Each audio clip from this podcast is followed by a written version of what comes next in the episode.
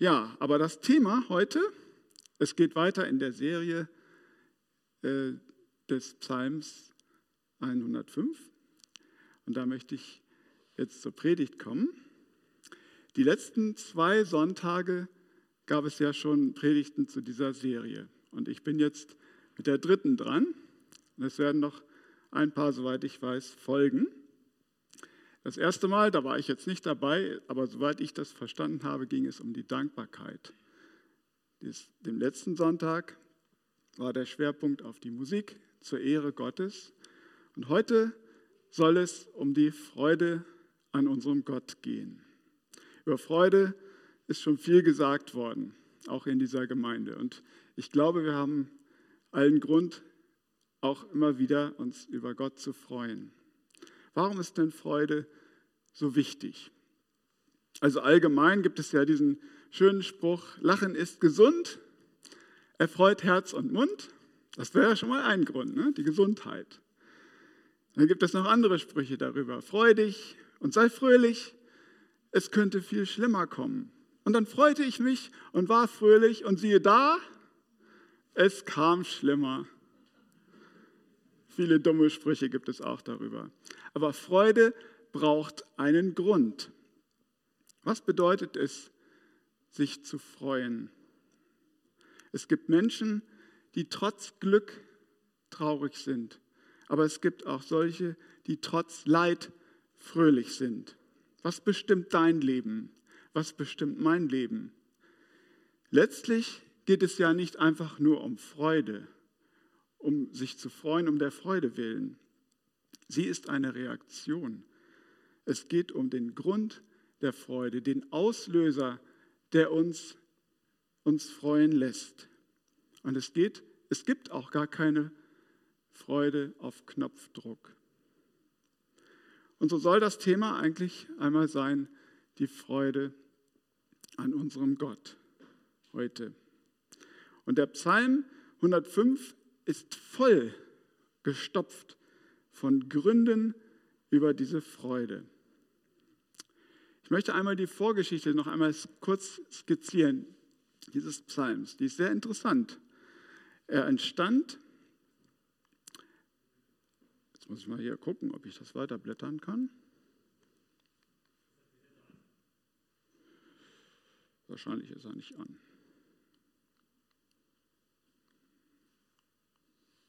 jetzt.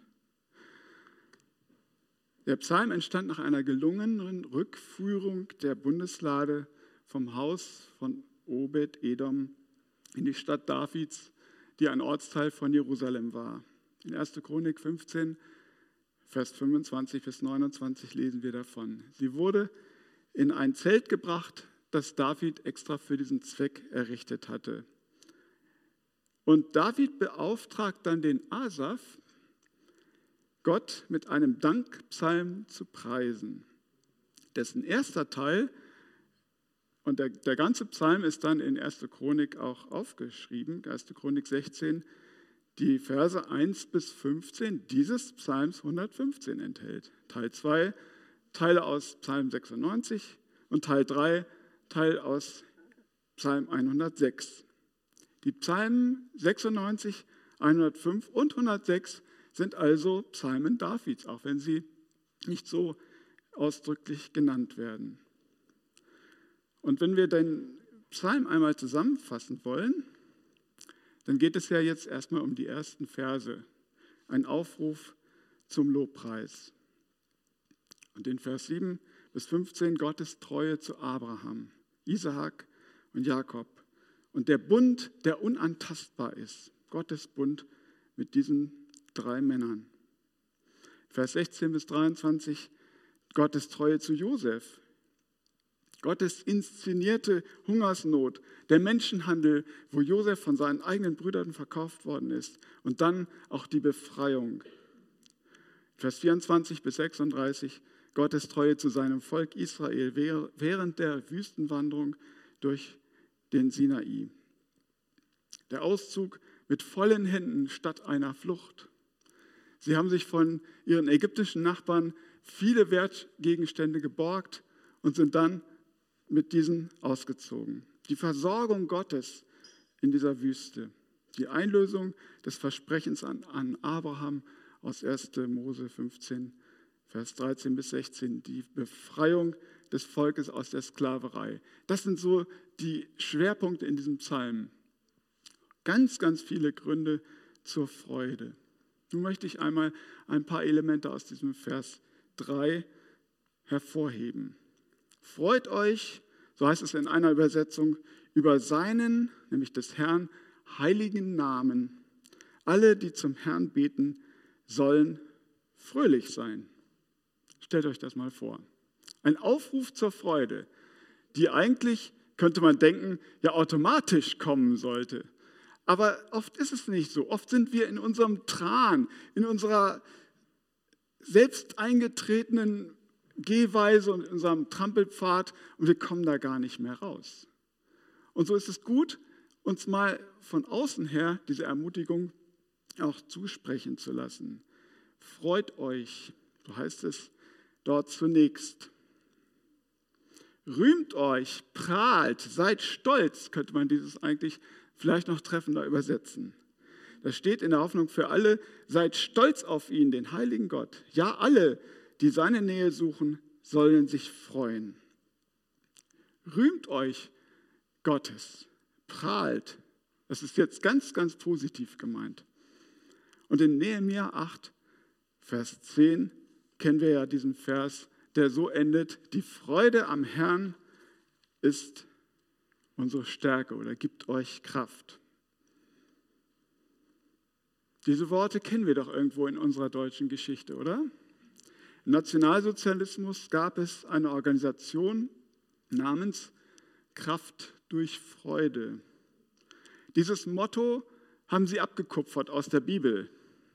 Dazu noch von Gott abgekoppelt, nur um den Truppen des NS-Regimes etwas kulturelle Ablenkung zu geben. An uns als Kinder Gottes und Teil seines Volkes liegt es nun, Gottes Eingreifen in unserem Leben als Ursache für unsere Freude lautstark zu verkünden. Es soll kein Geheimnis sein, zu wem wir gehören. Und da gibt es viele Ideen, die in den letzten Jahrzehnten schon einmal so auf den Tisch kamen. Einer hat zum Beispiel T-Shirts gedruckt, hunderttausende T-Shirts gedruckt, wo hinten auf dem Rücken stand, I belong to Jesus. Ich gehöre zu Jesus. Ein Zeugnis, das man einfach nicht verstecken kann. Wir sollten es also an die große Glocke hängen, dass wir zu Jesus gehören. Es ist keine, keine Schande, zu Jesus zu gehören. Es ist eine Ehre. Manche, manchmal sind wir zu schüchtern. Und ich habe mich selber einmal auch dabei ertappt, dass ich zu schüchtern war. Als ich einen großen Jesus-Button damals, kam das so auf, an meinen Pullover geheftet hatte und dann in der Schule war, hatte ich den vergessen abzumachen. Den hatte ich beim Frühstück dran gemacht. Und jemand gegenüber am Tisch fragte mich, was hast du denn da? Und mir fiel der Button sofort wieder ein und ich konnte nicht antworten und habe mich unter dem Tisch versteckt, sodass der nicht mehr rausguckte und habe ihn dann wieder abgemacht, weil ich nicht wusste, was soll ich jetzt sagen, aus Feigheit. Manchmal schweigen wir einfach und lassen andere an unserer, Stelle, an unserer Stelle prahlen, nur weil wir denken, wir hätten nicht die Redegewandtheit. Die ist auch gar keine Voraussetzung. Ihr kennt ja alle den Apostel Paulus. Der war auch nicht redegewandt. Ihr könnt das in diesen beiden Versen, die dort angeschlagen sind, nachlesen. 1. Korinther 2, Vers 1 und 2. Korinther 11, Vers 6. Aber er hatte Gott erlebt und konnte einfach nicht schweigen von dem, was er erlebt hat. Er sagt, wir sind nicht mit geschliffener Rede zu euch gekommen. Oder wir sind, ich bin kein besonders geschickter Redner. Aber das, was er erlebt hat, davon konnte er nicht schweigen. Wir dürfen also sozusagen hausieren gehen mit unserem Jesus. Und das bringt mich zum zweiten Teil dieses Verses. Freut euch über seinen heiligen Namen.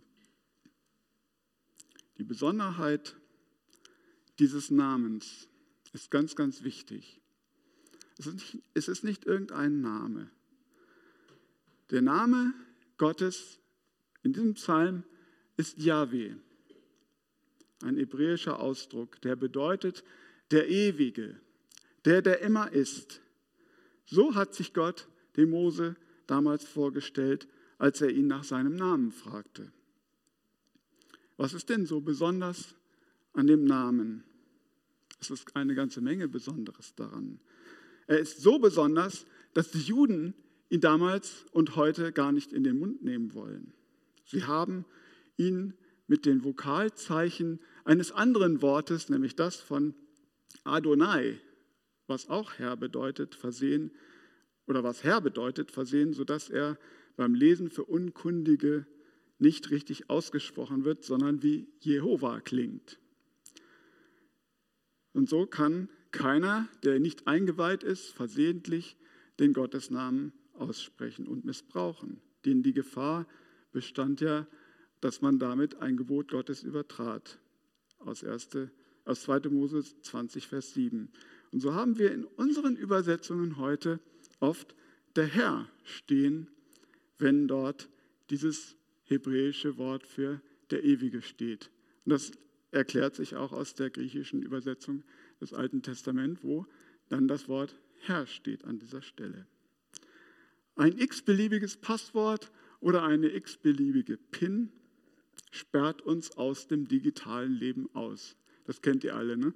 Sobald ihr ins Internet geht, eure E-Mail-Box aufmachen wollt, müsst ihr euch identifizieren. Wenn ihr das falsche Passwort eingegeben habt oder es vergessen habt, dann habt ihr keinen Zugriff mehr, keine Eingänge mehr, keine Befugnisse mehr und der Beweis der Zugehörigkeit ist nicht mehr gegeben. Und wir als Nichtjuden, wir sind ja nun schließlich keine Zeugen Jehovas, wie sich manche nennen. Aber wir dürfen auch Zeugen sein, nämlich Zeugen Jesu. Und davon spricht er in Apostelgeschichte 1, Vers 8. Wenn er sagt, aber ihr werdet den Heiligen Geist empfangen und durch seine Kraft meine Zeugen sein in Jerusalem und in ganz Judäa und Samarien und überall auf der Erde. Das ist auch der Grund, warum wir nach Mali gegangen sind, weil wir wollen, dass Jesus bekannt wird. Jesu Name ist einerseits gar nichts Besonderes. Viele Menschen hatten diesen Namen. In der griechischen Übersetzung des Alten Testaments in der Septuaginta trägt sogar Josua diesen Namen, Jesus. Im griechischen Neuen Testament steht er an zwei bis drei Stellen, in denen auf Josua Bezug genommen wird. Da steht dann Jesus. Aber es gibt auch andere Jesusse im Neuen Testament. Dieser Name war durchaus geläufig.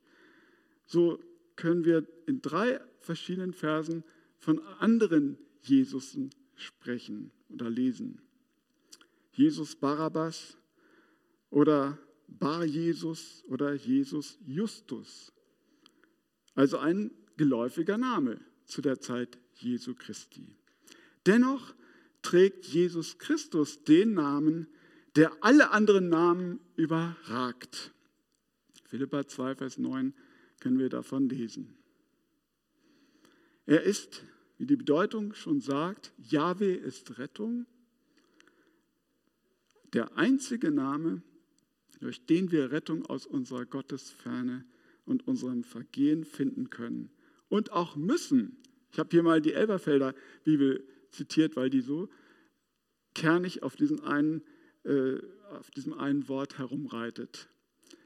Es ist kein anderer Name unter dem Himmel den Menschen gegeben, in dem wir gerettet werden müssen. Wir haben die Notwendigkeit, gerettet zu werden. Es ist keine Freiwilligkeit, es ist ein Muss. Wir müssen gerettet werden. Warum? Weil wir uns nicht selbst aus unserem Sumpf herausziehen können an unserer, aus eigener Kraft. Wir brauchen jemand anders, der uns hilft und rettet. Der dritte und letzte Teil dieses Psalms hebt noch einmal hervor, dass wir, und zwar alle, die zum Herrn beten, sich ja freuen dürfen und sogar fröhlich sein sollen. Das Herz derer, die den Herrn suchen, soll sich freuen, heißt es da wörtlich. Doch Freude auf Befehl? Ich glaube nicht. In Apostelgeschichte Kapitel 2, Vers 25 bis 28 zitiert Paulus, äh, Petrus in diesem Falle einen Psalm von David. David schreibt über Jesus, der den, den der Tod nicht behalten konnte, und auch sein Herz freute sich. Gott hat ihm den Weg des Lebens gezeigt. Gemeint ist nichts Geringeres als das ewige Leben. Also wenn das kein Grund zur Freude ist, ewiges Leben bedeutet Zugang zu dem, was uns Drogerien, Werbeplakate und Fitnessstudios immer vorgaukeln wollen. Ewige Jugend. Das ist ein gewagter Ausspruch, ich weiß.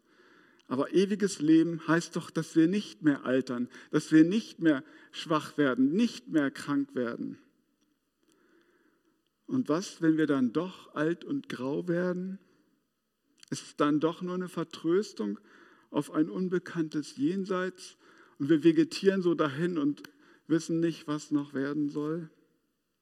Einerseits, ja, es ist ein Verweis auf ein Jenseits, was nach dem Tod kommt. Johannes sagt, wer an mich glaubt, er zitiert Jesus in diesem Falle, wird leben, auch wenn er gestorben ist. Doch in Vers 26 desselben Kapitels 11 vom Johannesevangelium steht, und jeder, der da lebt und an mich glaubt, wird nicht sterben in Ewigkeit. Was wohl besser ist? Leben bis zum Tod, dessen Datum wir nicht kennen, oder unzerstörbares Leben über den Tod hinaus? Also ich habe meine Wahl getroffen. Ich hoffe, du auch.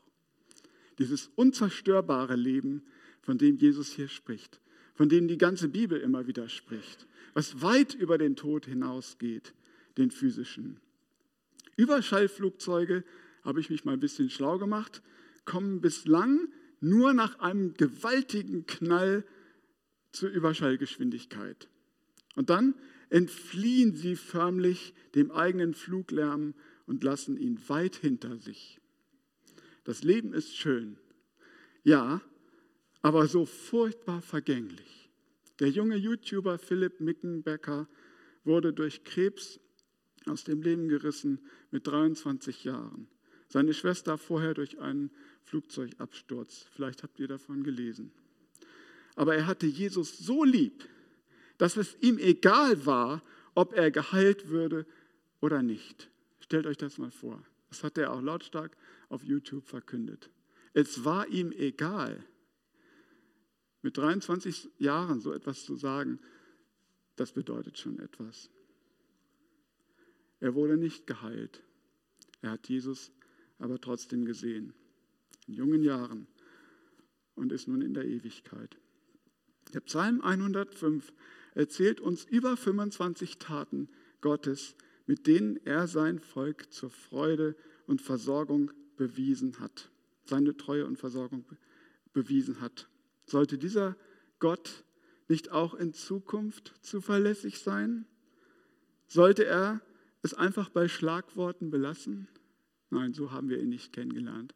Wir haben ihn so kennengelernt, dass er immer wieder eingegriffen hat. Auch wenn die Unmöglichkeiten für uns viel zu groß waren. Genau dann fängt ja Gott erst an. Der Psalm 105, Vers 3 ruft uns zur Freude auf, doch nicht zur grundlosen, um der Freude willen, sondern es gibt Gründe, sich zu freuen. Erst wenn wir uns an Gott freuen können, ist uns wirklich geholfen. Er ist nicht einfach heilig und damit unnahbar, sondern er ist deswegen so besonders, nämlich heilig, weil er sich uns rettend nähert. Und wenn wir das erfahren, dann ist uns sowas von geholfen, dass alles andere verblasst. Habt ihr das gehört? Wenn wir das einmal erfahren haben, dann ist uns sowas von geholfen, dass alles andere, wirklich alles andere, verblasst. Das ist auch der Grund, warum ihr heute euch früh aufgemacht habt und an diesem ersten Teil Gottesdienst teilgenommen habt, weil ihr euch über Gott gefreut habt, weil ihr immer wieder Sehnsucht nach diesem Gott habt, der euch rettet und helfen kann.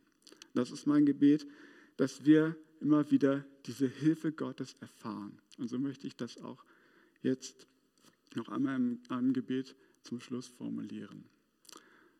Herr Jesus, wir danken dir dafür, dass du auf diese Welt gekommen bist. Wir danken dir, Gott, dass du dich um uns gekümmert hast. Und zwar so sehr, dass du deinen einzigen Sohn auf diese Welt geschickt hast, um uns rauszuholen aus unserer Misere, um uns in ein neues Leben, in ein ewiges Leben zu stellen.